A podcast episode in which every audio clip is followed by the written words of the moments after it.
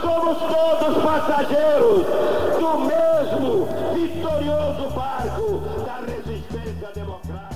A de liberdade abre as asas sobre nós e restabelece nesse país as eleições diretas para que o nosso povo possa ter o direito a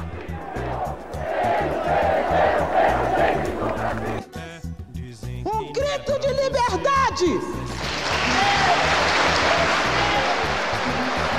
O documento da liberdade, da dignidade, da democracia, da justiça social do Brasil.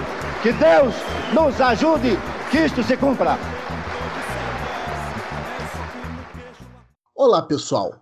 Aqui é Paulo Ricardo Schier e estamos começando o Café Democrático, o nosso podcast sobre direito constitucional e democracia. E ao meu lado, mais uma vez, contamos com a presença dos meus queridos amigos Bruno Lorenzeto e Elo Câmara. Este é o nosso programa número 17, onde vamos conversar sobre o SUS, a sua importância e a necessidade de sua defesa intransigente. Contamos também com a participação da médica e mestre em saúde pública Suelen Matos de Aragão. A viagem será longa, mas não temos pressa de chegar ao nosso destino. Pegue seu café, aumente o som e boa audição. Suelen, primeiro lugar, uma boa tarde para você. Estamos gravando numa tarde de terça-feira, num dia raramente ensolarado em Curitiba. Seja muito bem-vindo ao nosso podcast e já começo te perguntando como é que você começou a pesquisar sobre saúde pública, o que você tem estudado, enfim, fique à vontade, se apresente para o nosso público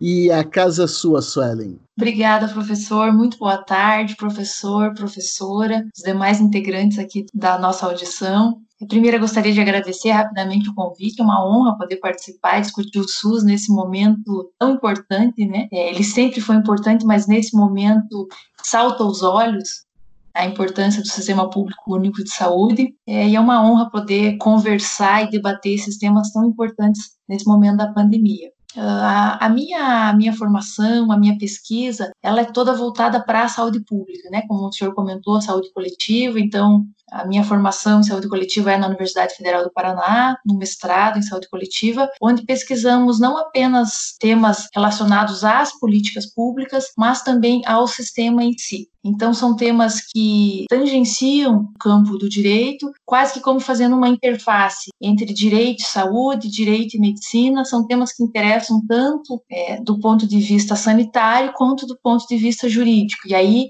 há alguns pontos de interface, creio que estes sejam os de, os de grande importância, os de grande relevância para debatermos nesse momento. É, Suelen, muito obrigado por ter aceitado o nosso convite. Para a gente foi assim muito especial, porque nós gostaríamos de falar sobre o SUS mas a, a, gente fazia questão de ter alguém que trabalha mais diretamente e para trazer essa visão de interdisciplinariedade e que conhece mais o sistema. Então, muito obrigado por ter aceitado. Eu queria começar nessa nossa conversa, um pouco conversa, um pouco entrevista, a gente vai te perguntar um monte de coisa. Queria começar com a seguinte questão: hoje a saúde é um direito, é um direito fundamental, está na Constituição e a gente fala bastante do SUS. Então, o SUS previsto na Constituição de 88, a Lei Orgânica de 19 1990. O que, que, tinha antes do SUS? Como que era o sistema? Existia um sistema de saúde? O que, que era a saúde antes da Constituição de 88? Até para a gente fazer por comparação e entender melhor o nosso sistema. Então, professora, antes do SUS, né, muito se, muito se critica ainda o SUS, mas eu acho importante a gente voltar a olhar lá para trás, é porque muita gente não vivenciou, né, muitas pessoas, muitos jovens hoje não vivenciaram e apenas estudaram o que veio antes do SUS, né, então acho importante realmente a gente é, pontuar. Antes do SUS, antes do movimento da reforma sanitária, que culminou, oitava conferência, que foi uma grande luta, o SUS como direito na Constituição não aconteceu por acaso. Né? Ele dependeu de grandes lutas, não só da academia, da sociedade civil, de grupos de profissionais de saúde. Então, foi muito difícil fazer com que o SUS se tornasse uma política pública nacional e que a saúde se tornasse direito de todos. O que, que existia antes? Antes existiam atendimentos para pessoas que estavam empregadas Né? Então, quem tinha carteira assinada, é, isso começou lá atrás nos CAPs, nos IAPs, nos institutos de aposentadorias e pensão, que foram evoluindo até chegar no INPS, no INAMPS. O INAMPS era um braço da Previdência que prestava assistência em saúde. Então, a, a assistência em saúde era extremamente focalizada, focalizada nas pessoas trabalhadoras, quem tinha carteira assinada tinha algum tipo de assistência, limitada, mas tinha. Quem não tinha era atendido apenas é, nas Santas Casas de Misericórdia. Era um, um, serviço voltado para quem não tinha família, pessoas em situação de rua, em extrema vulnerabilidade, em extrema pobreza. Então, eram duas políticas bastante focalizadas. Uma para quem estava no mercado de trabalho e outra para os extremamente vulneráveis, extremamente pobres. A gente sabe que entre esses dois grupos há todo o restante da população, e esse restante da população era desassistido. Não existia praticamente atendimento particular, como muitas pessoas podem pensar, ah, mas poderia haver atendimento particular. Era absurdamente caro, pouquíssimas pessoas, não era para classe média, não, não se tinha acesso, era extremamente caro. Então, ou você estava trabalhando e tinha algum acesso, ou você era atendido nas Santas Casas de Misericórdia que prestavam esse serviço de apoio, digamos assim, aos desassistidos. Nesse sentido, então, a criação do SUS, além da, da, universalidade do acesso, quais outros itens que você considera assim, que foram os mais que alterou esse panorama anterior? Seja enquanto política pública, de maneira geral, quais as características assim que foram inovadoras? Então, nós temos todos, como a senhora mencionou, né, temos todos os princípios e diretrizes do SUS, então, integralidade, universalidade, participação popular, descentralização, regionalização. Então, vieram princípios e diretrizes para organizar e ordenar, não havia essa ordenação nacional, digamos assim. E eu penso que a principal mudança, principalmente prática observada, é no acesso. Né? Então, temos ainda muitas dificuldades na qualidade dos serviços, né? e aqui eu estou falando em termos nacionais, porque tem estados, tem regiões do país que têm mais dificuldade de acesso e mais dificuldade de uma qualidade de vida, tem outras regiões que têm menos. Né? Aqui nós estamos no sul, nós é, somos privilegiados né? Tem estados, tem regiões que têm muito mais dificuldade de acesso e qualidade, mas eu penso que o que se difundiu com o SUS é o acesso. Né? Então, o acesso regionalizado. Uma população de uma cidade, ela está toda mapeada, a gente chama de população adscrita. Então, cada município tem lá seus 20, 30, 15 unidades básicas de saúde, que eram os postinhos de saúde, algumas têm hospitais, mas está tudo mapeado, ou deveria estar. Então, existe um médico cadastrado, uma equipe de saúde cadastrada, existem unidades que trabalham com estratégia de saúde e família e outras não, mas a coisa se organizou. Eu penso que a organização e o acesso foram os principais ganhos aí com o SUS. Eu queria fazer uma pergunta, mas eu, vou, eu tô monopolizando, então fiquem à vontade de, pessoal, de me falar, mas eu acho que é uma questão que o Paulo estuda bastante também, que é federalismo, a divisão de competências. Como, assim, um panorama bem geral, se você tivesse que explicar o SUS para alguém que não entende ou para um estrangeiro que não conhece, como que você ia explicar o que, que é papel da União, o que, que é papel dos estados, o que, que é papel do município? Porque você mencionou, e se fala muito também, do princípio que é um atendimento regionalizado. Então, até no sentido contrário a uma centralização excessiva. Mas tem alguma centralização, Ministério da Saúde, com diretrizes. Como que funciona na prática essa repartição de competências? Então, na prática, é, em princípio, né, se fosse para explicar de uma forma bastante simples, né, o SUS é um sistema universal, então a coordenação dele é o Ministério da Saúde, aí temos as secretarias estaduais de saúde e as secretarias municipais de saúde. E essa seria a, a direção, é, os principais é, círculos ali de, de gerência do SUS.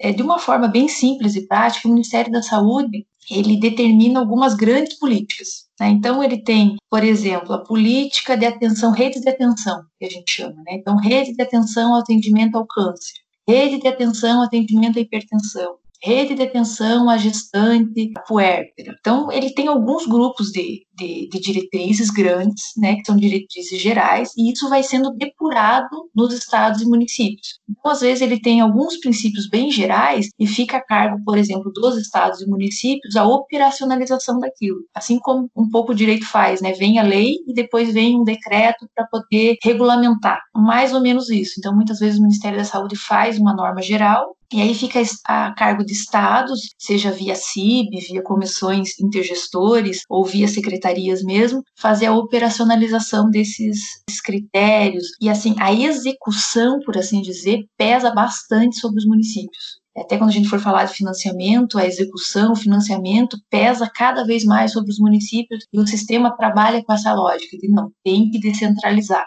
Não, não pode ficar a cargo do Ministério da Saúde, de Secretaria de Estado, dos municípios que conhecem as suas populações, as suas condições epidemiológicas e têm melhor condição de dizer para onde vai esse dinheiro, qual é a prioridade, o que, que o Conselho Municipal de Saúde está clamando para aquele município. Então, não tem como o Ministério da Saúde fazer isso em nível central né? Seria, é, ficaria inviável, digamos assim. Suelen, tenho uma dúvida aqui já nesse contraste inicial, né? Então você estava nos contando um pouco sobre como é que era saúde no Brasil antes do SUS e como é que é sistema de saúde no Brasil após o SUS. Então, basicamente, antes nós tínhamos é, um sistema que não era um sistema de universalidade, é, então, somente trabalhador tinha acesso à saúde e quem não era trabalhador, quem não estava inserido dentro do mercado, acabava dependendo de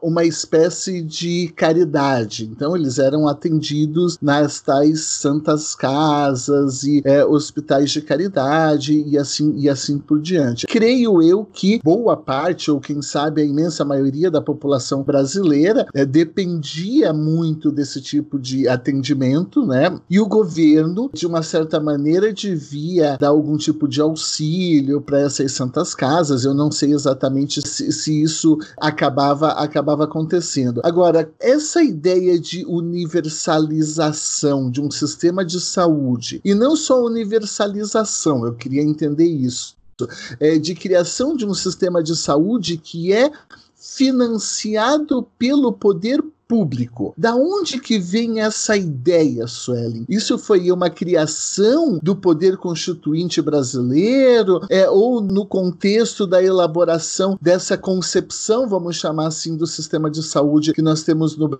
Brasil? Nós nos inspiramos em algum outro é, modelo internacional, algum, algum outro é, sistema, ou nós tiramos isso da cartola e fizemos absolutamente do nada? Ah, vamos inventar um um, uma maluquice aqui, todo mundo vai ter acesso à saúde de graça, o Estado financia isso, vamos romper com tudo que tinha antes. Da onde que vem essa ideia, né? Porque me parece que isso gera uma é, superação de uma noção de saúde que não é só agora prestar saúde, mas é uma forte política também de é, inclusão e outras coisas, né? Educação. E, então tem uma dimensão muito maior, Suelen. Excelente pergunta, professor professor, excelente pergunta. Bem, é, o Sistema Único de Saúde ele foi inspirado no NHS, né, que é o sistema inglês. É, o mundo inteiro tem diversos sistemas de saúde. Tem, tem sistemas universalizados, como é o caso do Brasil, tem sistemas de seguro social, em que a pessoa é obrigada a contratar um seguro, por exemplo, é o caso da Alemanha. Tem sistemas que trabalham basicamente com a prestação privada, ainda que com algum auxílio do, do governo, como é o caso dos Estados Unidos ainda que tenha Medicaid, Medicare, que são alguns algum tipo de subsídio que o governo dá para as pessoas é, ou maior de 65 anos ou que tem X renda, digamos até 1.500 dólares por mês, possam pagar no sistema privado, né? E tem aqueles é, sistemas assistencialistas que é, remetem um pouco àquela questão de assistir apenas os extremamente necessitados. Então, nós estamos num sistema universalizado, né? E essa ideia, ela não veio é, do nada, né? Ela, ela antes, o sistema inglês, né? É, por trás do sistema inglês, que foi a nossa grande inspiração do sistema universal, tem o chamado estado de bem-estar social. É, o estado de bem-estar social traz um pouco essa noção da saúde mais do que como assistência, né? De que a saúde não é só prestação, não é só o medicamento. E aí a gente traz um pouco a discussão dos determinantes sociais de saúde. É o que, o que determina a saúde em si uma pessoa, de um indivíduo, de um grupo, né? Então, nesse grupo dos determinantes está saneamento básico, educação, lazer, acesso à renda, acesso à creche, acesso ao trabalho. Então, é um conjunto de coisas que precisam acontecer de uma forma adequada, minimamente adequada, para que se possa é, oferecer saúde minimamente digna para uma pessoa ou para uma população. E o Sistema Único de Saúde tem um pouco dessa pegada, né, de que a saúde tem até aquela frase que todo mundo conhece, que é a saúde biopsicossocial, que não é só a saúde física, né? E essa saúde biopsicossocial depende de uma série de coisas. Não é possível ter, ter saúde se você não tiver saúde física e mental, mas também se você não tiver saneamento, se você não tiver renda, se você não tiver educação, se você não tiver lazer, é um conjunto de coisas. E o SUS traz um pouco essa noção, ou deveria trazer pelo menos um pouco mais essa noção. Nossa inspiração então foi o sistema inglês, né? E por trás do sistema inglês tem ali a grande discussão do estado de bem-estar social. Entendi. E, e, daí, a partir do momento que esse sistema ele é, ele é colocado, ele é implantado no Brasil, nós tivemos resistência a esse modelo num primeiro momento? Ou não? Ou foi algo meio que consensual? Ah, beleza, vamos adotar um modelo, um modelo de, de universalidade, estamos todos de acordo? Ou, ou teve resistência de parcela do empresariado ou do próprio é, governo, digamos, é, do que diz respeito é, ao SUS? Porque eu tenho a impressão que hoje nós temos o SUS quase como uma espécie de patrimônio nacional, uma espécie de patamar civilizatório. Mas sempre foi um consenso, é um consenso, ou já lá no começo já haviam dificuldades sobre, puxa, esse, esse elefante vai ficar muito caro. Foi, foi uma luta e é uma luta constante, né? A luta do início lá de Sérgio Arouca, do pessoal do movimento da reforma sanitária, foram lutas intensas, assim, lutas que hoje são quase inimagináveis, assim, o que eles conseguiram fazer, colocar que saúde é direito de todos, colocar a saúde como de relevância pública, né? Saúde é o único bem que está lá no artigo da Constituição como de relevância pública. Conseguir inserir isso é, foi uma luta assim muito grande de muitos setores, da academia, dos profissionais de saúde, houve muita resistência, né? Eu acredito que um grande exemplo dessa resistência é a Lei 8142, porque a Lei 80, 80 veio, na época, então o presidente Collor fez vários vetos, inclusive com a participação popular, né? Então não queria que, que houvesse participação popular no SUS. Daí a Lei 8142 poucos meses depois, a 8080 saiu em setembro e a 8142 saiu em dezembro. Então, rapidamente conseguiram, a sociedade conseguiu se mobilizar e aprovar todos aqueles itens, então veja a força desse movimento, né? Foi como existia muita resistência, mas existia muita força, muita vontade política de fazer aquilo acontecer. A resistência existe ainda hoje e os grandes exemplos são os ataques, né? E a tentativa de desmonte do SUS, a tentativa de focalizar, a tentativa de fazer cesta de produtos, querendo dizer, olha, o SUS deve prestar tais produtos a tais pessoas. Outro exemplo de ataque e resistência que ainda hoje tem são algumas iniciativas de que não, não devemos incentivar mais o SUS, como houve aí ministros da saúde passada tentando fazer. Vamos tentar subsidiar planos de saúde, não vamos abandonar a ideia do SUS e vamos tentar subsidiar planos de saúde para a população. São todos exemplos, então, da grande resistência, da enorme resistência, e por trás dessa resistência existe todo o interesse de empresários, é, do financiamento, que já é um desfinanciamento do SUS, que nem esse desfinanciamento muitos é, governos já não querem fazer. Então a resistência, ela existe e a luta tem que ser diária. Né, a luta pelo, pela manutenção do SUS, ela tem que ser diária e constante exatamente por esse motivo. Eu queria aproveitar então para fazer uma pergunta sobre participação das pessoas no, no SUS, que eu considero quase que um, um, dos melhores exemplos de democracia deliberativa que você tem, né, justamente a participação de todo mundo ali. E eu queria escutar então quais que foram essas inovações, como que a gente vai ter a incorporação né, desses atores como gestores nos níveis subnacionais e também na participação né, como conselheiros da saúde. Então, a participação popular no SUS, basicamente, de uma forma ali organizada, ela se dá de duas formas, que são os conselhos e as conferências, né? E aí temos os municipais, os estaduais e o nacional. Então, temos também conferências municipais, estaduais e municipais. Essa é uma das formas, talvez a mais famosa, aquela que está na Lei 8142 e a que todo mundo conhece. Os conselhos de saúde hoje são uma grande força dos municípios eles conseguem ter representatividade e posso dizer que na prática funciona, não é uma coisa só no papel, né? não ficou só no papel, mas para além dos conselhos das conferências, há outras formas de participação, né? mesmo que individuais e não coletivas. Uma delas é a, a busca constante é, pela informação, né? eu penso que quando você elege um representante, é um pouco do nosso dever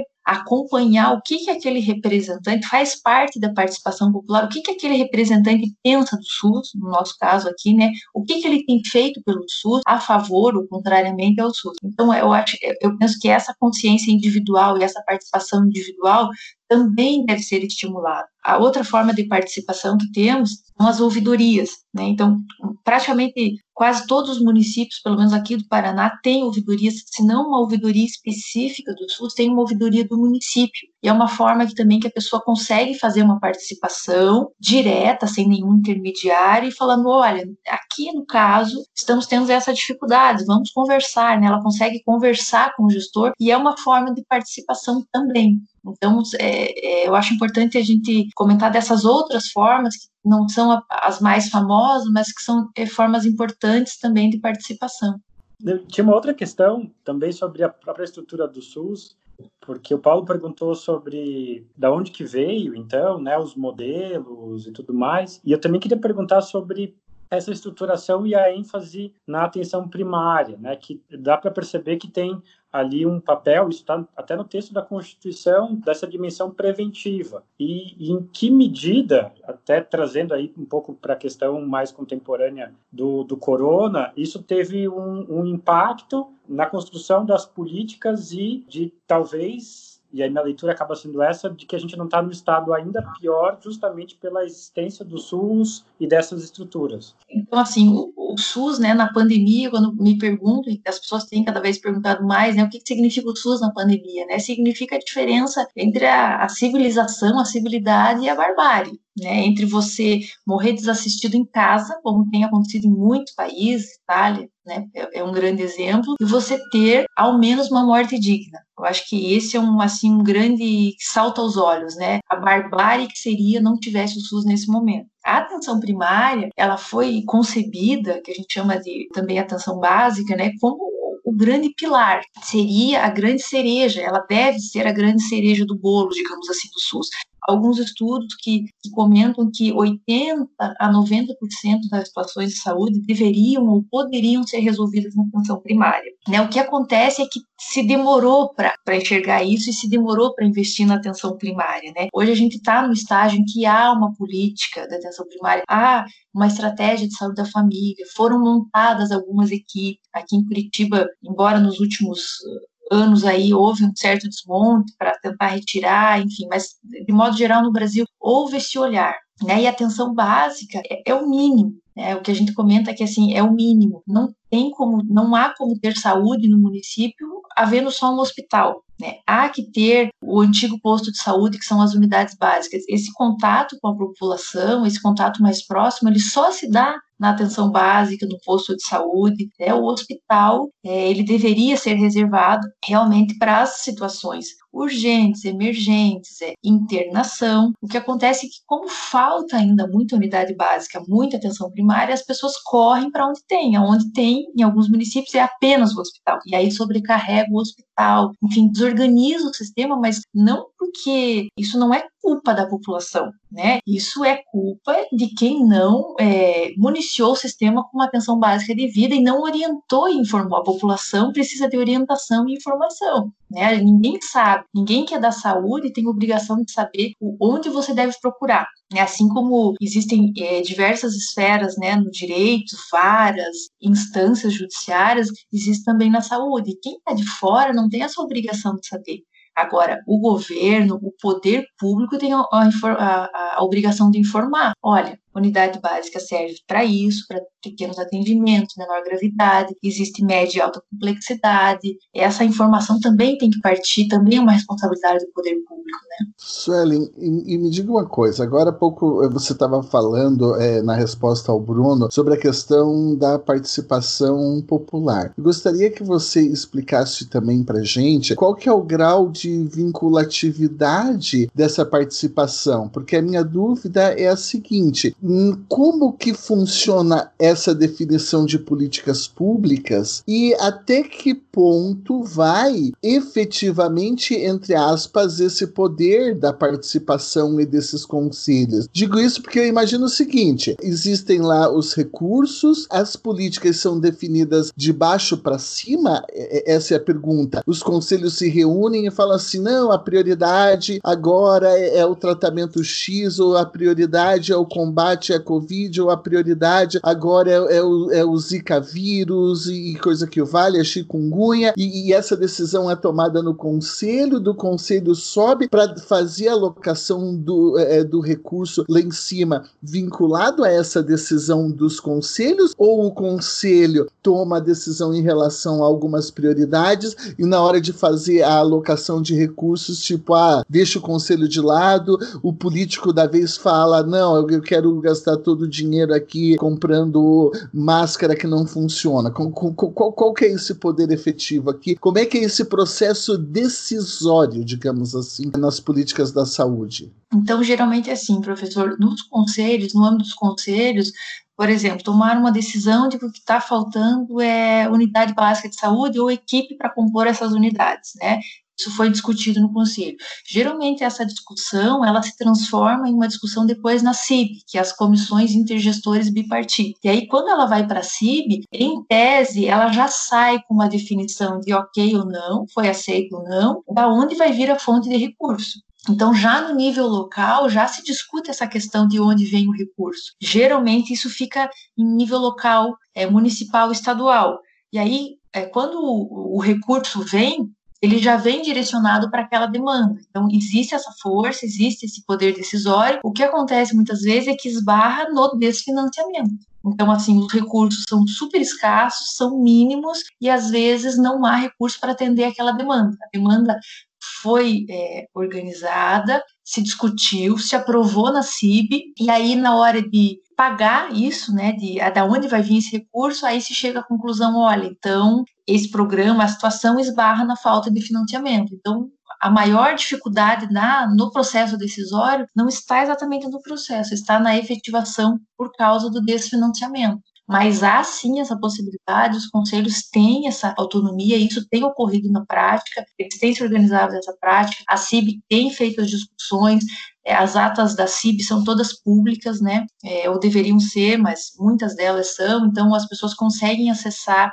inclusive via internet, o que, que foi discutido, o que, que foi deliberado, da onde virá o recurso. Existe uma, uma transparência maior, digamos assim. A gente ouve muito nas leituras das pesquisas que nós fazemos aqui no direito o seguinte, que na verdade não tem propriamente uma falta de recursos na saúde. O que existe eventualmente, eu li sobre isso uma certa vez, seria uma má distribuição, porque é, é não raras vezes, né, no campo, por exemplo, de demandas judiciais, quando se fala, ah, reserva do possível, não tem dinheiro, alguns estudos eles mostraram que sobrava dinheiro para a saúde no âmbito da União, que inclusive acabava devolvendo o recurso para a rubrica, rubrica geral é, do Tesouro, porque afinal de contas não, o dinheiro todo não tinha sido gasto. Isso então é, é um problema efetivamente de recurso, isso continua acontecendo, é um problema de distribuição, porque a, a União ela não pode transferir esse dinheiro para os estados e para os municípios eh, nessa repartição do, do bolo do dinheiro? há sim um problema de distribuição, há sim, mas o principal, né, quando você vai nas discussões, eh, você vai olhar as discussões da Brasco, de, de, quem acompanha realmente a saúde pública brasileira, o principal, a principal dificuldade hoje do sistema é o desfinanciamento. Né? O financiamento hoje ele é dado pela Lei Complementar 141 de 2012, que veio da sanção daquela emenda constitucional 29, que diz que municípios têm que investir 15% na saúde, estados têm que investir 12% e a União teria que investir o ano anterior mais a correção do PIB. O que acontece, por exemplo, vamos pegar o estado do Paraná, né? O estado do Paraná nunca, é, nunca fez com que esses 12% se tornassem uma realidade. Então, há diversas ações judiciais, por exemplo, cobrando que o Estado simplesmente cumpra o que está ali naquela, naquela lei complementar que antes era a emenda constitucional. Então, assim, os estados não aplicam o mínimo, os municípios não aplicam o mínimo. Desculpa te interromper, Imagina. mas estou lembrando, uma vez eu li que os estados e municípios tentando burlar isso, eles colocavam gastos, por exemplo, no saneamento básico, como se fosse de saúde, tentavam mudar, assim, o gasto para fazer caber e para cumprir a determinação legal, né? Era o programa isso. Leite Materno também, eles é. incluíam é... como isso. E assim, os municípios, acaba que os municípios, na verdade, têm ficado sobrecarregados, os municípios acabam extrapolando, eles até passam, sabe? Muitos municípios acabam passando esse, esse limite mínimo aí de 15%. E aí que a gente diz que os municípios ficam sobrecarregados. Mas o estado do Paraná, essa semana, quando eu fui é, ler sobre o financiamento para fazer uma atualização, ouvi uma notícia jornalística de que em 2019 o Paraná havia investido 12,2 né? Só que é uma, uma notícia jornalística eu não, não, não pude confirmar. Em todos os anos passados, eu tenho informação segura de que o Paraná nunca investiu os 12%. Né? Então, não se cumpre nem o mínimo. Então, tem uma questão, sim, de sub, de desfinanciamento, e claro, daí tem os problemas de gestão, que é aquilo que o professor Paulo coloca na distribuição. Mas o, o principal problema hoje do SUS é, de fato, a, a fonte de recursos que é escasso. Porque saúde, é, ainda mais uma saúde universalizada, custa muito caro. É, talvez vocês tenham visto uma reportagem que ficou bastante famosa agora no, na, na questão do Covid, de um americano que ficou internado 60 dias e recebeu depois que se recuperou em casa uma conta de 1,1 milhão de dólares, no caso 5,5 milhões de reais por 60 dias de internação, com uma distribuição de 3 mil itens. Né? Então, assim, quando a gente fala em internação, e é uma das grandes falácias, né, que muitas pessoas pensam, ah, não preciso proteger o SUS porque eu junto dinheiro na poupança e depois eu vou pagar uma internação se eu precisar. Né? Isso eu já ouvi muitas vezes, desde a época da faculdade. Então, assim, é uma grande falácia, né? As pessoas não têm ideia de quanto custa a saúde. Né, custa muito caro. Uma hotelaria, por exemplo, de uma UTI hoje, estamos falando só de hotelaria, custa 2.500, 5 mil reais. E aí tem o gás que você utiliza, a medicação, a seringa, a gase, o profissional de saúde médico, o profissional enfermeiro, técnico de enfermagem, a sua alimentação. Então, assim, o custo da saúde é um custo muito alto. Uma saúde universal custa caro e ela tem que ter um financiamento condizente com esse custo. E essa é uma, uma das grandes dificuldades do sistema. Suelen, nesse sentido de financiamento, eu queria explorar, bom, já estou explorando desde o começo, né, mas vamos lá, vamos manter, é, o impacto das consequências da emenda constitucional 95, de 2016. Alguns chamavam de PEC do fim do mundo, porque diminuía recursos não só de saúde, de outras áreas sociais, mas na área de saúde é especialmente preocupante porque o Brasil está num processo de envelhecimento e pessoas com mais idade demandam mais atendimento de saúde. Eu li até procurando para essa nossa conversa que se estima que deixou de ser investido em saúde 20 bilhões em decorrência da, da mudança da fórmula de cálculo. E a minha pergunta nesse sentido é, já ficou claro na área de saúde as consequências dessa diminuição do financiamento e agora com a pandemia, quanto que seria necessário, tem como calcular isso para além do que tem de recurso hoje, quanto que teria que ser agregado? Porque até puxando para a área do direito, tem várias, pelo que eu vi, pelo menos quatro ações de controle de constitucionalidade para que o STF declare essa emenda constitucional inconstitucional, justamente porque impede a forma, impede um tratamento, uma forma de resolver de maneira eficaz essa pandemia. E assim, se a gente colocasse números, quanto que seria necessário aumentar para que nós possamos lidar com isso melhor?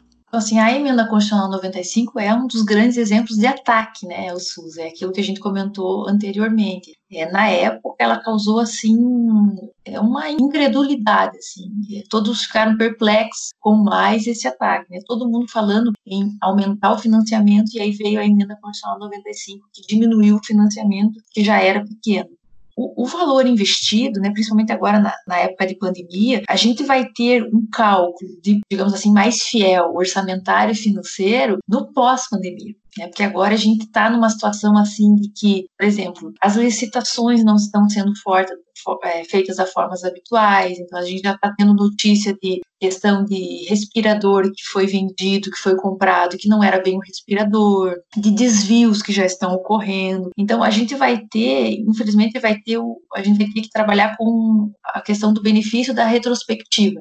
Então, quando a gente passar a pandemia, né, seja o primeiro primeira onda, segunda onda, e olhar para trás e ver aquilo que ficou de passivo, né, porque vai ficar um passivo não só da pandemia, um passivo de quem não foi atendido por doença neoplásica, um passivo de quem não foi controlar diabetes hipertensão e complicou, e aí precisou de um transplante de córnea, aí precisou de hemodiálise, porque a diabetes descompensou. Então, é uma cascata de eventos. Né? Então, aquele valor que era calculado antes, que existiam alguns cálculos de quanto seria necessário, isso vai ter que ser revisto inteiramente. Né? Os cálculos vão mudar e a gente só vai ter essa visão clara depois que passar para a gente ver o que ficou de passivo, né?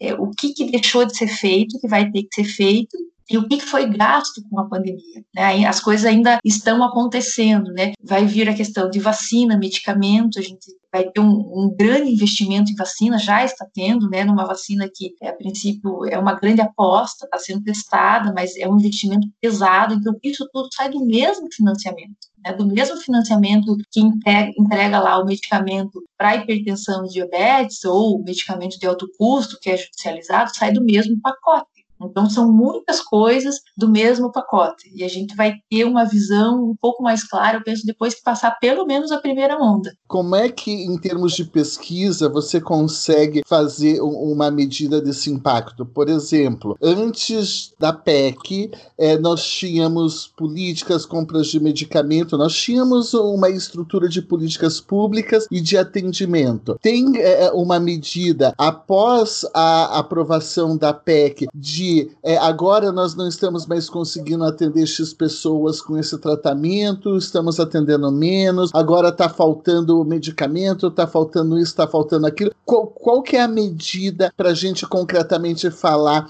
do impacto dessa PEC? E não só, ah não, nós perdemos tantos, é, é tantos bilhões. Mas às vezes, para quem está de fora, olha e fala assim, mas o SUS continua funcionando, né? Então como é que a uhum. gente, como é que a gente mede isso daí, Suelen? Então, uma das opções é uma das opções é verificar os programas, exatamente aquilo que o senhor comentou. Então, existiam linhas de cuidado para X doenças, né? Hoje existem menos linhas de cuidados para X doença. É uma comparação que pode ser feita, é uma comparação, digamos, indireta, mas ela dá um pouco do indício daquilo que deixou de ser feito, né? E principalmente do, do, da incorporação, né? Manter o SUS, manter as equipes, manter não é o suficiente. Então, aquilo que deixou de ser feito, aquilo que, por exemplo, foi deliberado no conselho, na CIB, olha, precisa de mais cinco equipes de saúde aqui nesse município ficou comprovado, foi feito um estudo e havia, haveria necessidade de mais cinco. E o a mais não foi feito. Então, só manter o SUS não é suficiente. É uma, uma das discussões que nós tivemos recente foi a questão dos leitos, né? É, as taxas de ocupação, 80%, 90%. Posso dizer que aqui em Curitiba, antes da pandemia, um ano antes, independente, se você for na central de regulação de leitos, e perguntar quantas pessoas estão na fila aguardando um leito de TI. Tem dias que o número chega a 30 pessoas, fora de pandemia, no atendimento normal. Então, já falta leito. Né? Então, só o fato de você não expandir leito, por exemplo, de Curitiba não ter um leito psiquiátrico é, infantil, Curitiba não tem nenhum leito psiquiátrico infantil. Né? Os doentes precisam ser distribuídos pelo Estado no interior, há poucos leitos no estado. Então, o fato de você não ter, não comprar e não se organizar para fazer são indicativos de que falta recurso. Então, são alguns exemplos que a gente pode dar, exemplos práticos de que indicam: olha, realmente tem alguma coisa que não, não vai bem. Nessa linha, eu teria uma questão, e aí é, são temas um pouquinho mais polêmicos, mas enfim, se o investimento que foi feito na cloroquina, né, seria um exemplo equivocado justamente nesse sentido, de que existe então um déficit e aí se faz um investimento em um medicamento que é comprovado para outras doenças, mas que até hoje para o Covid não teve é, isso comprovado, né? É, ele é um exemplo, sim, professor, especialmente um exemplo do uso político digamos assim, né, da pandemia, do uso político do recurso, né? Então se esperou ali que a cloroquina fosse passada para a população como uma solução milagrosa, de que, ah, então não precisa mais isolamento, não preciso mais fechar o comércio, né? Então se queria uma solução mágica, né? E a ciência, a medicina, a saúde não trabalha com solução mágica. Então existem inúmeros estudos que foram feitos, estão sendo feitos nos principais centros de pesquisas do mundo, em que apontam alguns deles há algum benefício e alguns deles não há nenhum benefício, em outros a cloroquina piorou a situação, aumentou a mortalidade. Né? Então, tem um pouco também da questão do uso político. Né? Você pega um estudo, uma informação, recorta aquela informação e joga para a população como se aquilo fosse a verdade, sendo que a ciência ela está sendo construída. Né? Eu sempre falo que a gente vai ter uma boa noção daqui a 10 anos. Daqui a 10 anos, assim como foi no HIV, demorou muitos anos para se conseguir um, co um coquetel efetivo. É muito na tentativa e acerto, erro e acerto. Você faz um estudo aqui, ele dá um resultado, você repete o estudo. Quando você está na fase 1, na fase 2, ele tem um comportamento. Quando você passa a testar em humanos, ele tem outro. Então, assim, está sendo também um aprendizado para a população e principalmente para os gestores de que ciência e pesquisa, além de custar, demora. Não tem é, resultado rápido e milagroso e não existe a verdade absoluta. Né? Existem algumas verdades pontuais, parciais, sempre é, possíveis de serem contestadas. Né? E o exemplo que o professor deu realmente é um exemplo aí do uso político, digamos, desse legado da pandemia, é, que acaba envolvendo também o recurso ali. E aí uma, uma outra questão, porque assim, do que a doutora já falou até agora, a medicina do SUS, ela se concretiza eminentemente no plano municipal, tem diretrizes mais amplas, mas ela se verticaliza, então essa é até um exemplo bastante comum dentro do direito administrativo, de que né, a vida acontece numa cidade, tem um, um espaço físico, você tem as macropolíticas, mas isso se concretiza num determinado lugar. E aí a gente pensa no Brasil, que é um país que tem grandes desigualdades geográficas, socioeconômicas, enfim, e um, uma política que foi adotada para tentar dar conta dessa desigualdade. Eu sei que ela é também bastante polêmica, né, mas eu queria saber sua opinião, que foi o caso dos mais médicos. Né? Então, é, vocês passam seis anos fazendo faculdade de medicina, vocês têm só o diploma de médico, isso não basta, então tem pelo menos mais dois anos de residência, que é uma outra prova difícil, mais não sei quantos anos de especialização e tudo mais, para começar num lugar que não tem infraestrutura, porque tem esse problema também, né? Então, shoppingzinho do oeste, do meio, você não tem um raio-x, você não tem nada, e como é que você vai clinicar ali? Então, é, a gente já escutou várias vezes isso, mas se você enxerga alguma solução para isso, porque o Mais Médicos foi desmontado, né, os cubanos foram mandados embora, eles meio que fugiram sabendo que o Bolsonaro viria, é, se tornaria presidente, e eu escutei já uma vez um, uma ideia assim de, não, vamos criar uma carreira tipo promotor, juiz, para tentar solucionar essa questão, para que você tenha algum incentivo para ir para uma comarca, entre aspas, do interior, mas uhum. você ia evoluindo e aprimorando até chegar na capital. Né? Isso está parado? Tem alguma discussão quanto a isso? E, e, a sua opinião quanto a essa questão? Então, assim, primeiro sobre os mais médicos, né? Eu acho que a grande resistência ali da classe tem uma resistência inicial, que é a questão da, da, da classe médica como um todo, que claro que esbarra na questão da reserva do mercado e, e, essa discussão ela tem que ser posta é uma realidade né? A, a classe se uniu de uma forma assim muito muito forte no sentido é, de bater na tecla do revalida né? De tem que revalidar talvez mais pensando um pouco na sua reserva e, e menos na qualidade da assistência, né, no impacto que isso teria, é, eu penso, professor, que assim, uh, o problema está em assegurar a qualidade, né, o problema final está em assegurar a qualidade o revalida por si só ele não assegura, né? Ele não é uma garantia, ele é uma etapa, ele é um critério que foi criado, né? Que assim como um critério, a prova do vestibular, né, ela não assegura que quem vai entrar ali é plenamente capaz, tem a, a capacidade de desempenhar aquilo ali com, com a devida qualidade. Foi o critério que se encontrou. Penso também que, que o revalida não pode ser usado dessa forma política como estava sendo usado. Então, assim, você ficar dois, três anos segurando uma população sem ofertar uma prova,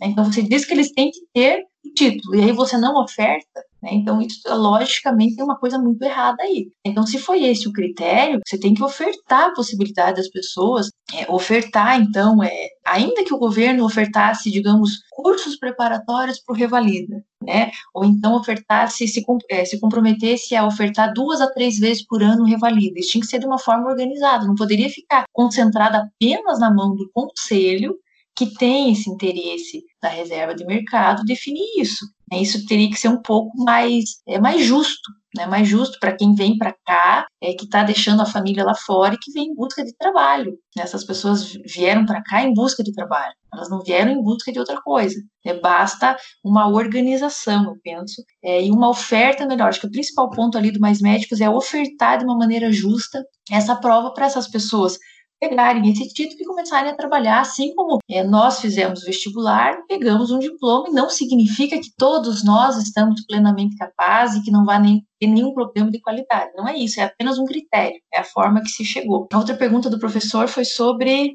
a ideia das carreiras, né? A ideia das carreiras. É, a grande é, a grande briga que tem que ocorre já de muitos anos é essa questão da, do sucateamento do SUS e dos profissionais, porque realmente não há uma carreira. Então, o que que há? Há municípios é, pequenos, por exemplo, que ofertam salários altíssimos via contrato ou via processo seletivo simplificado. Por exemplo, um salário de 29 mil, de 30 mil para um profissional médico para ir lá para sei lá, alguma região da Amazonas. Aí no primeiro momento você pensa assim, não, mas como ninguém vai? Ninguém vai exatamente por aquilo que o senhor falou. Não só porque não tem raio-x, não só porque não tem assistência, mas porque esse salário não se sustenta. Esse salário é pago um, dois meses, quando é pago, e não se paga mais. E aí tem problema, porque não existe uma carreira, não existe nada organizado, não existe um salário básico definido. Cada um diz que paga quanto quer Aí as prefeituras do interior, claro, não têm dinheiro para pagar esses salários e aquilo não se sustenta. Então, assim como o médico, o profissional de saúde vai, ele acaba voltando.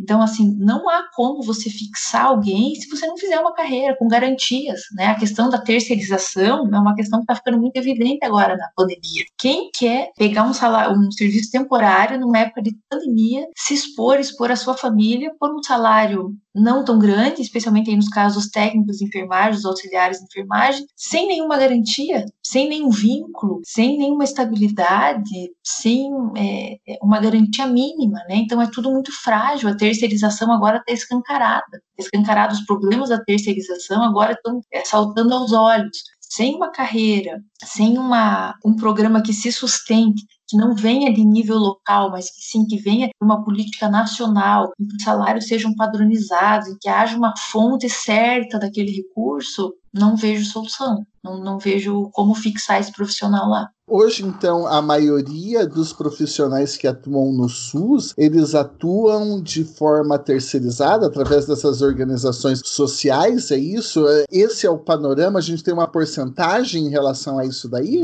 Isso, eu não, não teria uma porcentagem nacional, mas assim, basicamente tudo se estrutura em torno de cooperativas, né, que eles chamam de cooperativas, OS, OCIPs, autônomos, né, muitos trabalham autônomos, então assim, é, são raros, raríssimos os profissionais de carreira, seja no município, seja no estado ou seja federal. Eu, eu particularmente, não conheço nenhum colega que esteja vinculado ao SUS é, nacional, por exemplo, que seja um profissional de carreira, né? E a gente acaba circulando, conhece muita gente, então é uma coisa que chama atenção. Poxa, mas não conheço um profissional que está vinculado de uma na carreira do SUS nacional, claramente tem alguma coisa que não está adequado aí, né? Acho que tem uma parte da população que escuta a gente, é, ainda na questão aí da valorização do SUS, nessa questão da universalidade, e tem um pouco daquele mito, eu não preciso do SUS porque eu um plano, um plano de saúde. Mas é, esse público aí que tem um plano de saúde, eles também acabam sendo usuários do SUS? Existe uma informação, digamos assim, que demonstre que é,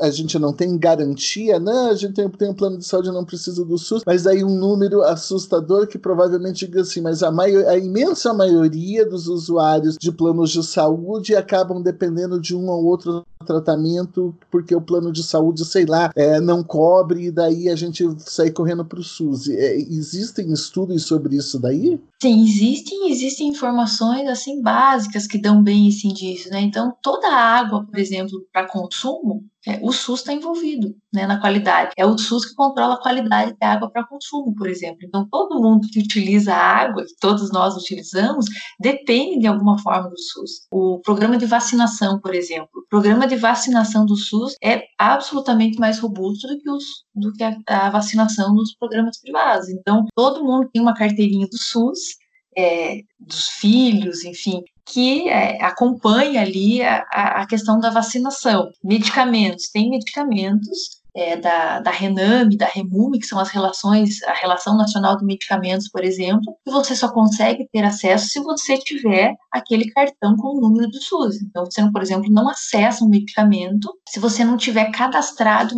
minimamente no SUS. Então, são vários serviços, e principalmente, professor, a questão do plano de saúde, o que eu sempre falo é o seguinte: qual é o problema do plano de saúde? Né? É, o plano de saúde problema é você não saber que tipo de acesso que você vai ter, quais serviços você vai ter e a que preço.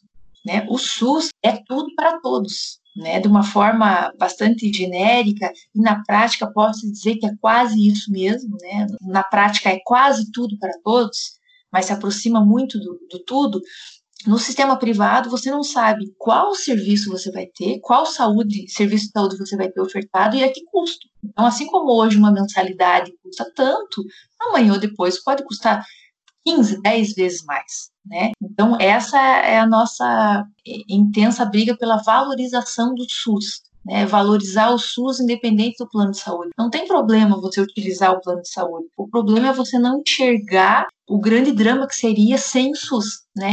Enxergar a importância do SUS, a robustez, o tamanho, a capilaridade, né? Todos os serviços que ele, que ele atinge. Por exemplo, os planos de saúde não têm assistência farmacêutica, a maioria deles. O SUS tem um belo programa de assistência farmacêutica. Muitos medicamentos são ofertados, são listas imensas que são renovadas a cada dois, três anos. Isso tudo sem falarmos da, da judicialização das demandas individuais e coletivas, falando da via administrativa já há uma robustez muito grande na via administrativa, coisas que, que os planos de saúde simplesmente não têm. Eu queria pegar o gancho com o que você acabou de falar, porque para mim é, é, é, uma questão importante. Eu, a gente sempre pesquisa no direito judicialização de saúde e eu queria ouvir de alguém que trabalha na área de saúde como que você enxerga isso, porque eu sei que é um do, das duas pesquisas. Em geral, e você sabe disso, fica meio que uma, como se fosse uma polarização. Alguns defendem e acham que o judiciário tem sim que determinar, porque afinal isso pode mudar políticas públicas. O grande exemplo disso são os medicamentos para tratar HIV, que se não fosse a judicialização, isso não teria se incorporado no SUS. É uma linha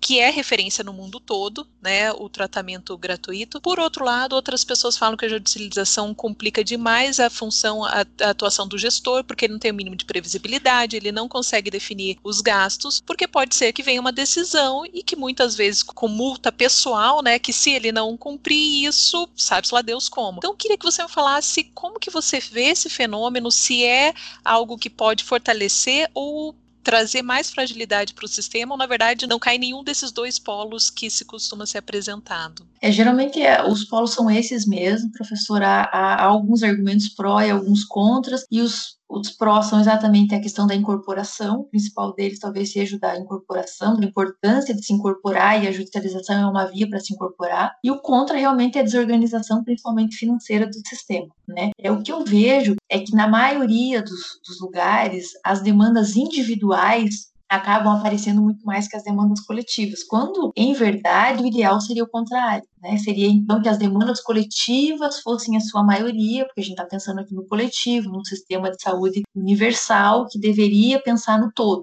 Né? Em princípio, acontece que na prática, infelizmente, as principais demandas atendidas, principalmente pelo judiciário, são individuais. Né? E aí tem aquela situação de que Olha, um, uma pessoa que tem acesso ao judiciário, por exemplo, ela já está em, em, em, desigualdade com aquela que nem tem acesso. Né? Não é só, só na questão, é acessar o judiciário já é uma barreira. Né? Então, as pessoas que, por exemplo, procuram o Ministério Público na busca de um leito, já há uma desigualdade daquelas pessoas que nem sabem podem procurar o Ministério Público na busca de um leito. E acaba que isso lá na frente, o que, que se reflete? Em muitas decisões judiciais que não podem ser cumpridas. Por exemplo, a pessoa tem uma decisão ali na mão, uma liminar dizendo: olha, meu pai deve ser transferido para uma UTI. Está numa UPA guardando e, e não há lei. Acabou que chegou num ponto de saturação da questão da judicialização, num teto em que o papel na mão não está mais garantindo o acesso coisa que antigamente se garantia, né? Então, assim, as decisões se cumpriam efetivamente. E hoje está esbarrando nesse limite prático, assim, que, olha, não tem leito, então esse papel infelizmente, não é, não é que não vai ser cumprido, não está sendo cumprido por decisão do gestor, é por uma, por uma questão fática, prática, de que não há produto, não há o leito. Então, eu penso que o caminho é a questão coletiva. Né? O caminho seria focalizar a, as energias do judiciário nas questões coletivas, embora existam, claro, questões individuais, e aí vai o caso a caso, né, questões que são gravíssimas e que merecem intervenção, mas eu penso que o caminho é focalizar nas questões coletivas.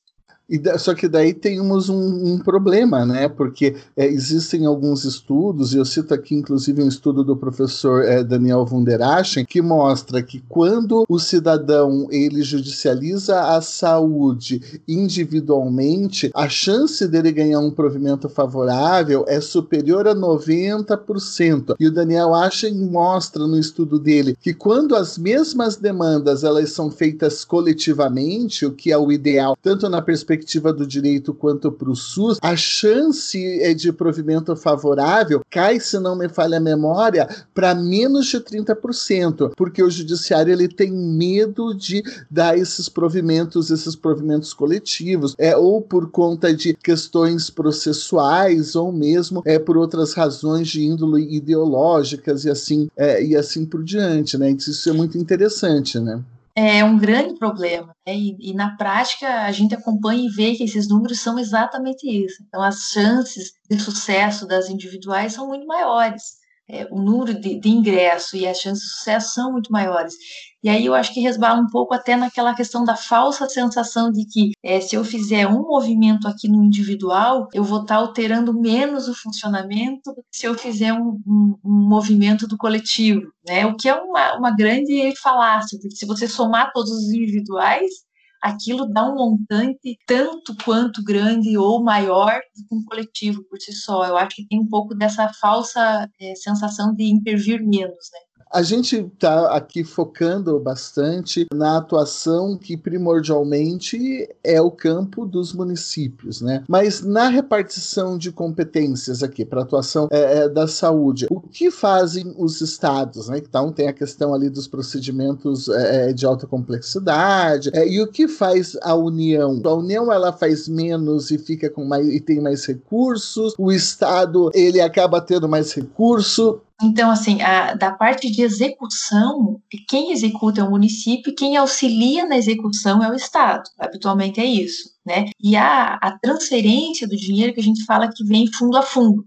Então, ela vem União, Estado, município. Ela é uma transferência direta fundo a fundo. Então, a União, na execução propriamente, na execução propriamente, ela atua muito pouco ou quase nada. É, é muito pouco mesmo. Mas ela tem a distribuição, grande parte do dinheiro vem dela, vem dela, né? Então ela, ela distribui, ela tem o poder ali de distribuir. O Estado, ele faz um pouco dessa transferência também para os municípios, mas o papel dele é mais na execução, é subsidiar a execução daquilo que o município não deu conta, por exemplo, sabe? Ah, entendi, entendi. Então, é, existe essa relação de, de, de, subsidiariedade, que é que é, no direito é, é importante, acho que até é, pergunto isso, porque tem muitos dos nossos alunos que escutam o nosso podcast, e a gente fala muito que a saúde, ela está no campo ali do que nós chamamos de competência concorrente, no plano legislativo e competências comuns, né, é, em termos de, de atuação material que exatamente traz essa ideia de que a saúde ela gera esses deveres de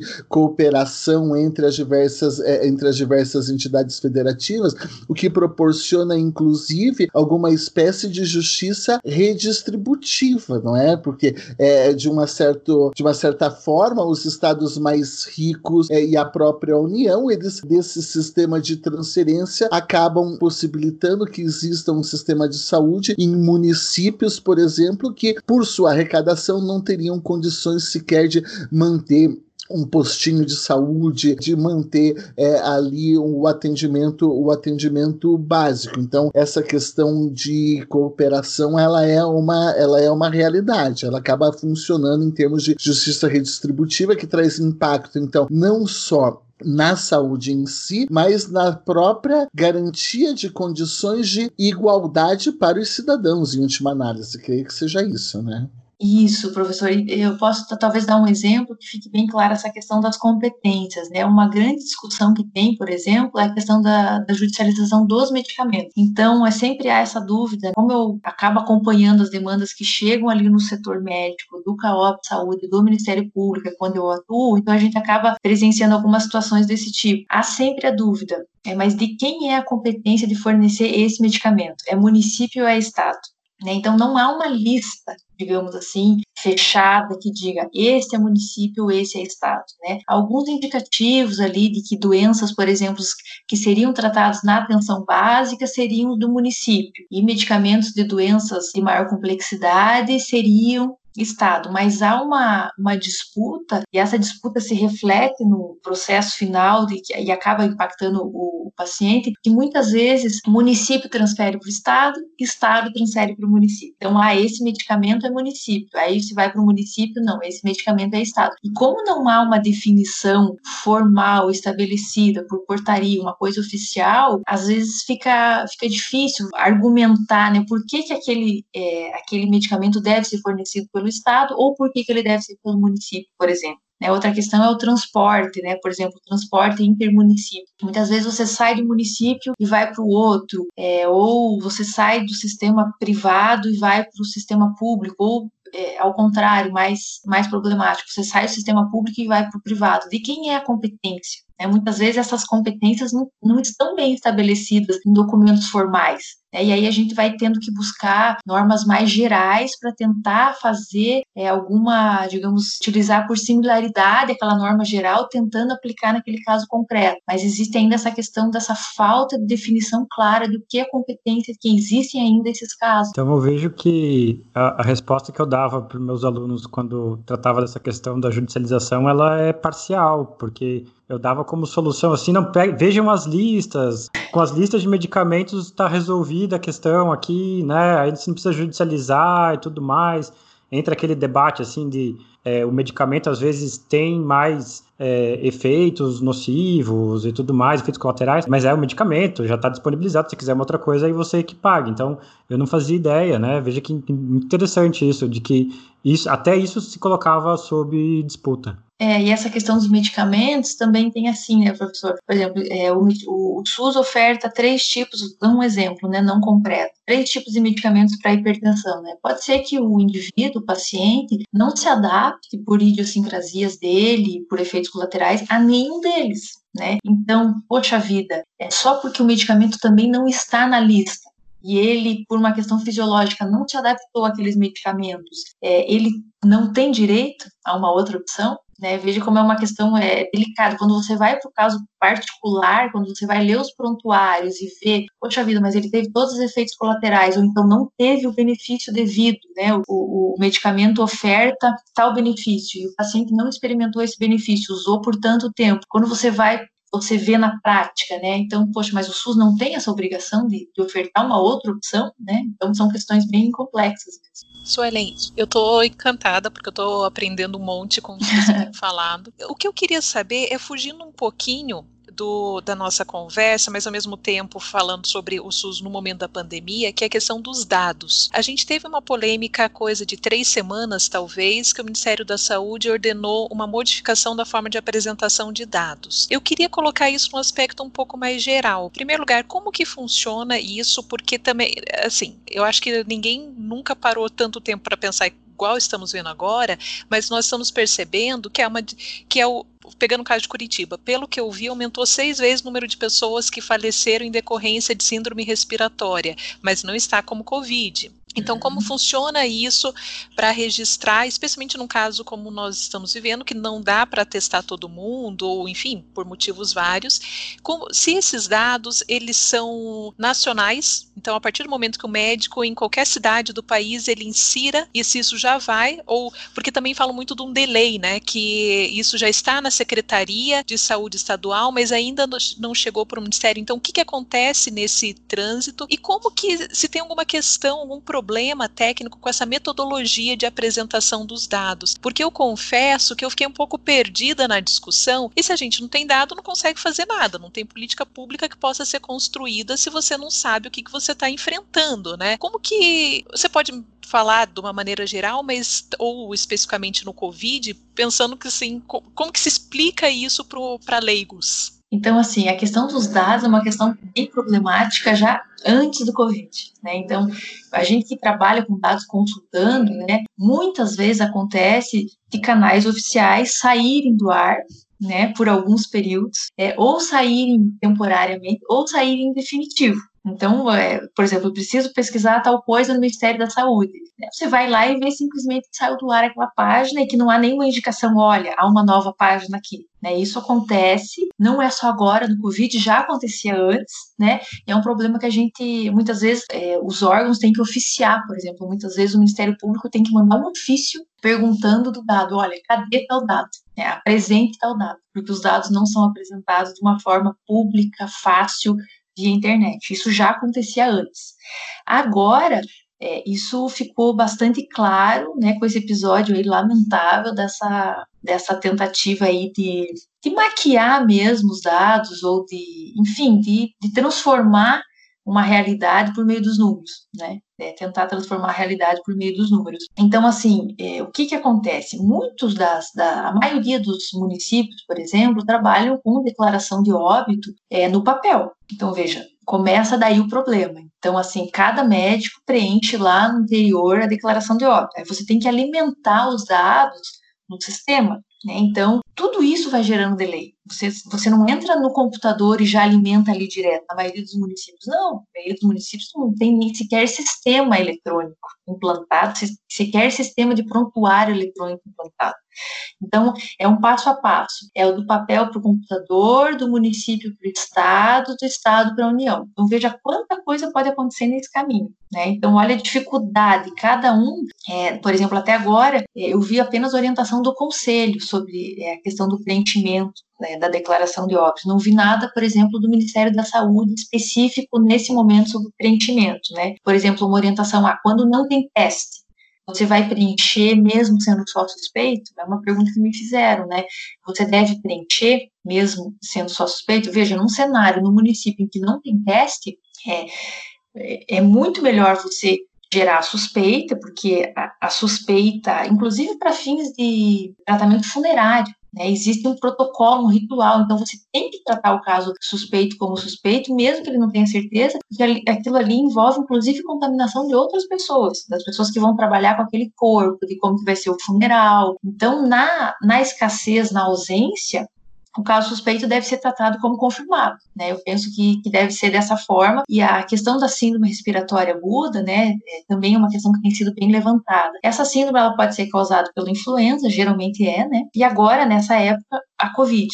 Então se mistura tudo, né? É uma síndrome respiratória aguda, mas é causado pela influenza, é pela Covid. Muitas vezes está sendo da experiência do médico essa definição, né? Como não tem teste, é a clínica, né? Aquilo que ele já viu 500 mil casos que se comporta dessa dessa forma, que o raio-x se apresenta dessa dessa forma quando há raio-x, e aí está sendo aquele diagnóstico clínico, né? Que não é o ideal, mas que em uma época de pandemia é o que acaba, é o que pode ser feito, digamos assim. Penso que é melhor trabalhar dessa forma do que você trabalhar simplesmente negando aquele dado, né? E falando como não tem diagnóstico, é, não posso dizer que é. Não tem teste complementar, não posso dizer que é. Nossa, e, e assim, várias questões, né, do...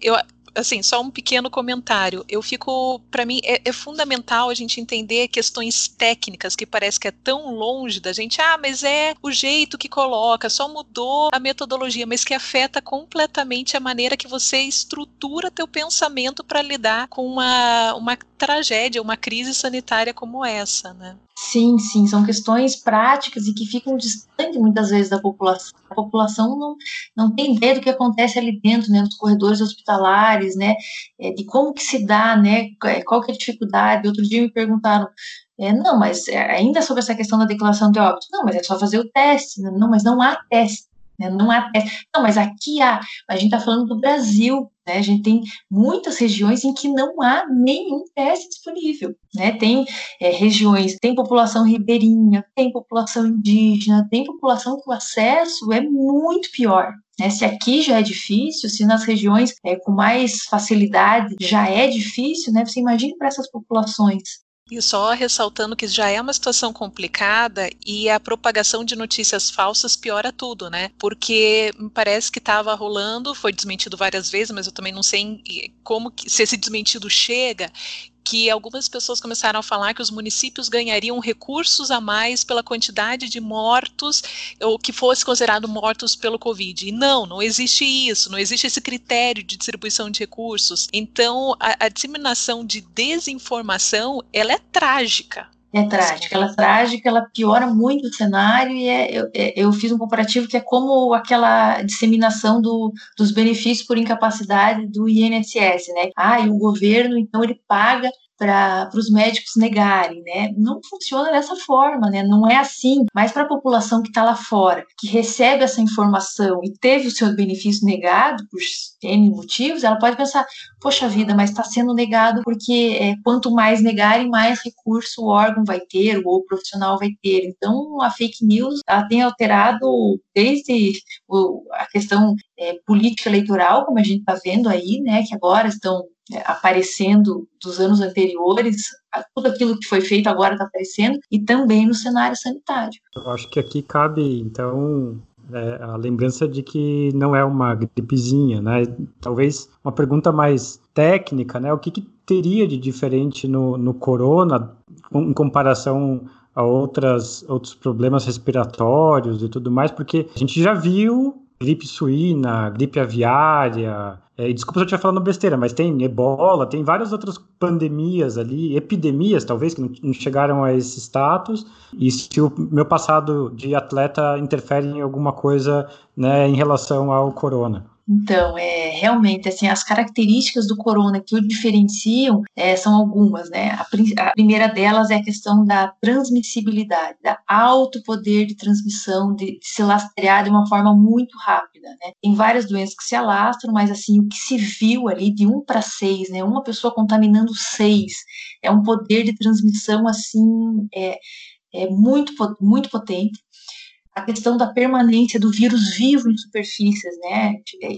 Dependendo se for metal e tal, chegando a três dias, é, em alguns estudos até mais, assim. Então, um vírus que permanece vivo, ativo, com poder de contaminar três dias no local, é, é uma coisa que não se vê todo dia, né? Muitos deles morrem em alguns minutos, né? Muitos deles fora do organismo morrem, morrem em minutos, então três dias é bastante coisa. A outra, a outra questão que o diferencia é da não previsibilidade do comportamento dele é, de acordo com a faixa etária. Então, é, existem algum, algumas doenças que matam mais idosos, tem algumas doenças que matam mais crianças, né? É, agora, o vírus se mostrou de uma maneira né, tão, tão particular, tão peculiar, é, a ponto de muitas pessoas com 100 anos sobreviverem e muitas pessoas com 5 anos, 8 anos, 20 anos, 30 anos morrerem pelo vírus. Então não se conseguiu fazer um padrão, né? Aquela também falácia do começo, que lá em março eu avisava, né? Eu falava, é, isso não se sustenta, porque ainda não apareceram, ah, não morre criança, porque ainda não haviam aparecido as mortes das crianças, mas era uma questão de tempo.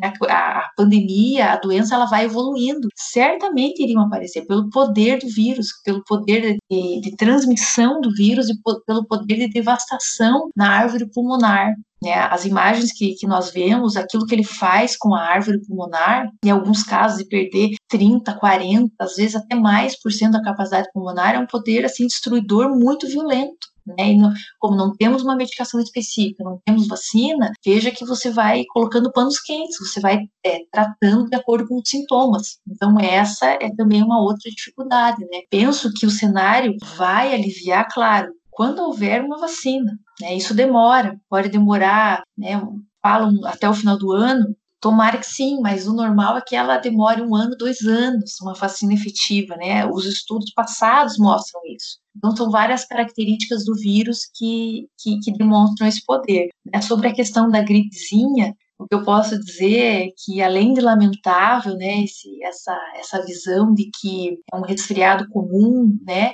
é, que isso impactou essa frase de efeito, esse comportamento, andar sem máscara, de se expor à aglomeração, né, de um chefe do executivo de um país, né, que isso assim agravou de uma maneira assim tão lamentável e tão triste, né, e ver o esforço de tantos técnicos e tantos profissionais né, a questão também das invasões ali que houve dos hospitais, né? Queria dizer aqui que o SUS possui auditoria, existem mecanismos civilizados de se fazer essa contabilização e isso já é feito. Aqui em Curitiba já é feito, existe uma equipe que vai nos hospitais para fiscalizar se aquela taxa de, de, ocupação de UTI é aquela mesma, se há algum leito vazio ou não. Isso é feito de uma forma civilizada, é, com normas, com regras, né, e que tudo que fuja disso vira barbárie, né, vira um ataque não só aos profissionais, mas um ataque também à democracia. Eu acho que o, o comparativo, né, e as coisas, cada um tem seu karma, a gente brinca aqui que tem o pessoal da Terra plana, tem o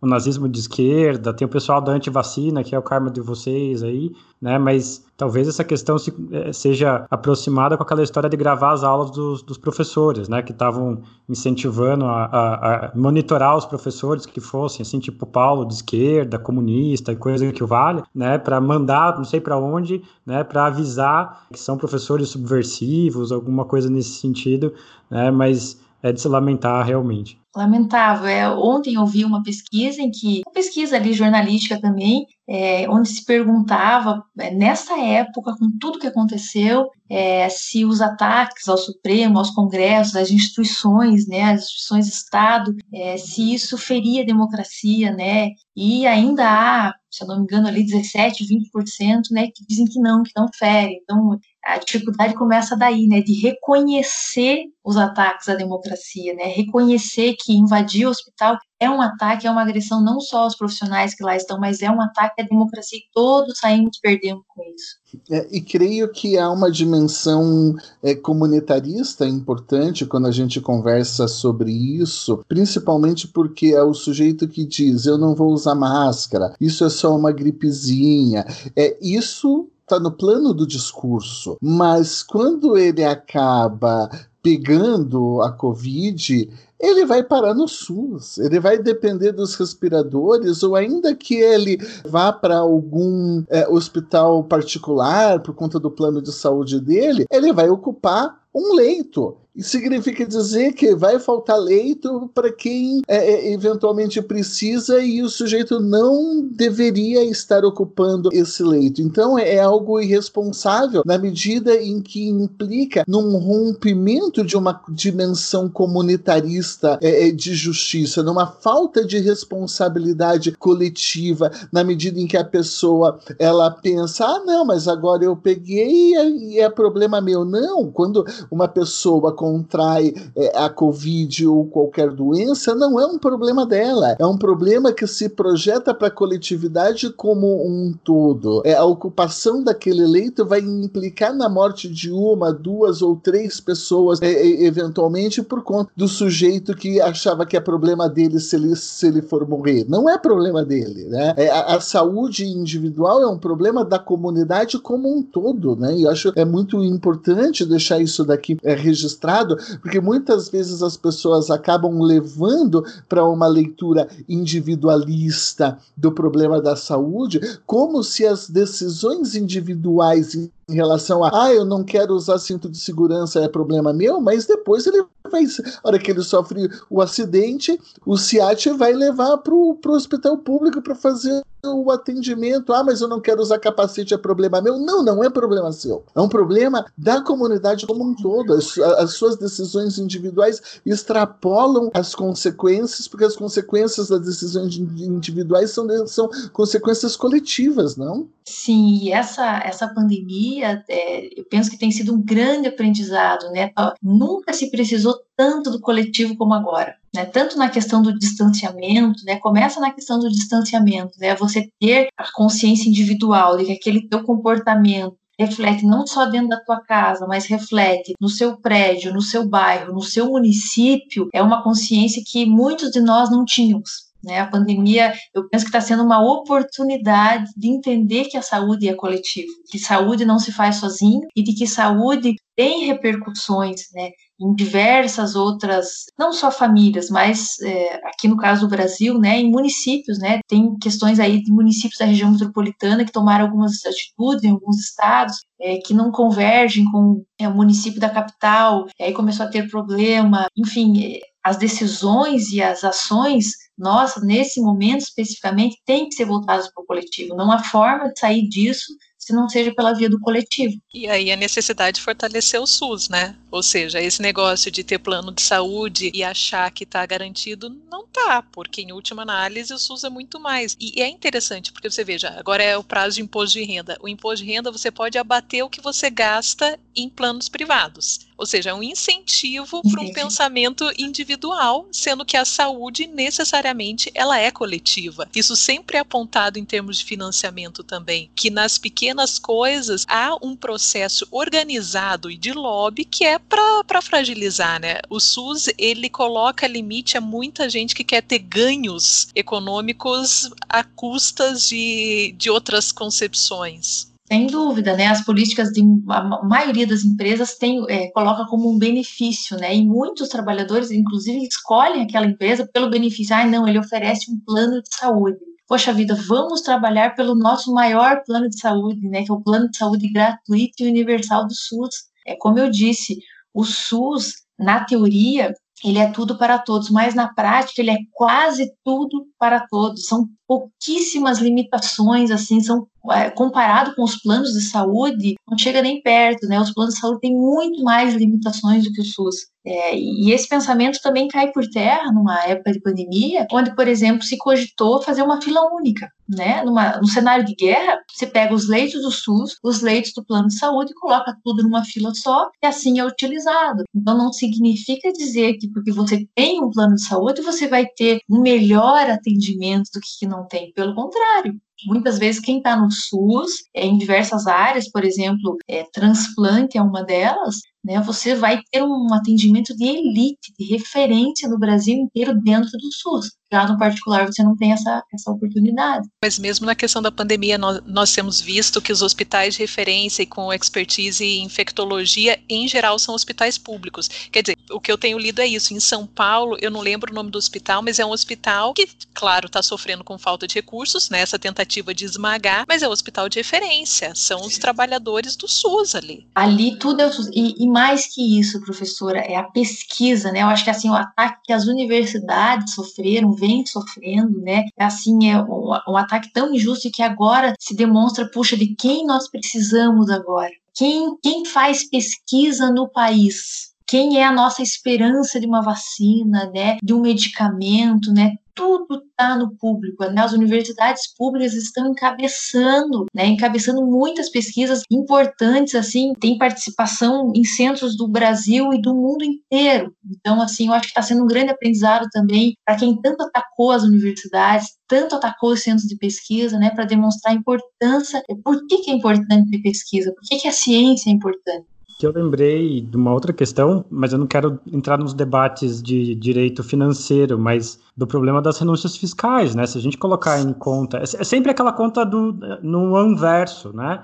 Mas a quantidade de renúncia fiscal que o governo acaba fazendo, ela poderia financiar uma série de políticas públicas e, e aqui é, eu vejo que a saúde ela ajuda a entender esse enfeixamento que tem, né? Esses vários é, ramos que a gente tem dos direitos sociais, né? Mas como todas as coisas acabam sendo uh, conectadas. A gente às vezes dá aula e fala assim: não, veja a diferença entre direito à vida, direito à saúde, integridade física, é mais para fins é, didáticos, mas é, no fim das contas o corpo é só esse, né? E eu lembro que também, assim, algumas coisas bem assim, na ponta, do tipo cirurgia para mudança de sexo de pessoas trans, né? Isso tudo acaba indo para sistema público, né? Então, de fato, acaba sendo importante. Eu tenho um, um amigo que uma vez me disse, e vai nessa linha comunitarista que o Paulo estava é, trabalhando, né? De que todo mundo merece poder nascer num hospital e poder morrer num hospital. Eu acho que essa é uma, é uma síntese, assim, né? Que é, é um direito mínimo de você ter um cuidado, né? Aqui, dada a liberdade para as pessoas escolherem os, os, tipos de né, maternidade, de, de, nascimento das crianças e tudo mais, mas é, você tem o direito de ter acesso ao hospital quando, quando você nasce. E quando você morre, também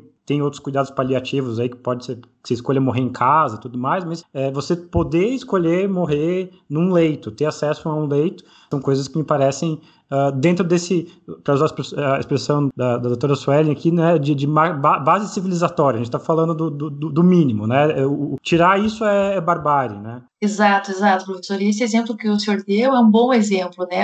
As cirurgias de mudança de sexo, terapia de reposição hormonal, né? Para quem faz essa transição, cirurgias estéticas. Veja, não é porque é uma cirurgia estética que aquilo não seja importante e não faça parte da saúde da pessoa, né? Então o SUS ele abarca tudo isso, né? Com todas as dificuldades, com filas enormes que sabemos que existem, né? Mas ainda assim ele entende a saúde como não é é devido, né? A cirurgia plástica, a cirurgia de mudança de sexo faz tudo parte da saúde, do pacote da saúde, né? E nós vamos atender. Eu acho que isso é a grande validade, né, do sistema. Eu só queria reforçar como é interessante que quando a gente vai estudando a parte de saúde, veja, eu não pesquiso nessa área, então eu sou uma curiosa interessada, mas não uma pesquisadora. É impressionante como tem uma qualidade técnica, assim como tem pessoas que são altamente especializados para desenvolver política para implantar e quem vê de fora aquela coisa senso comum parece que é uma casa da mãe Joana, né? É impressionante como eu talvez a única falha que a gente pudesse concentrar é como que essas coisas tão especializadas não chegam a um público maior. Talvez a, a parte esteja falhando a comunicação.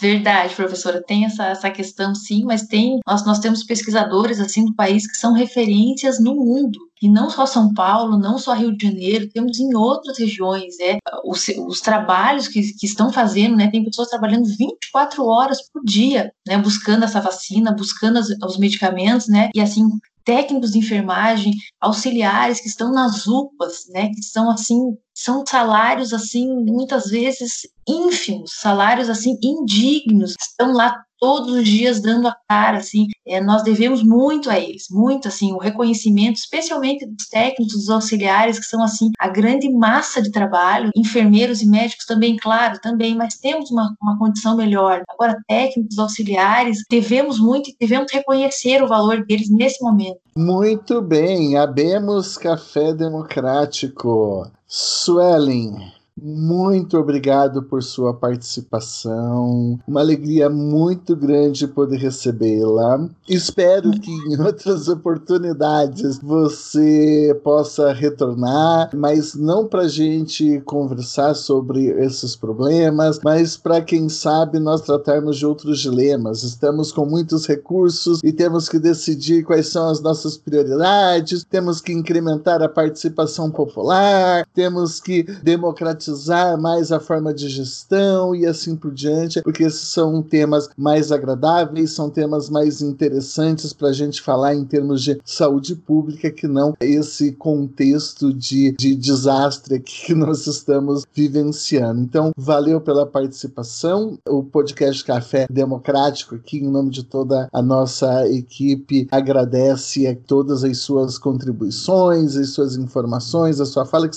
certamente vai ser muito relevante para o nosso público, para os nossos ouvintes. Não posso ficar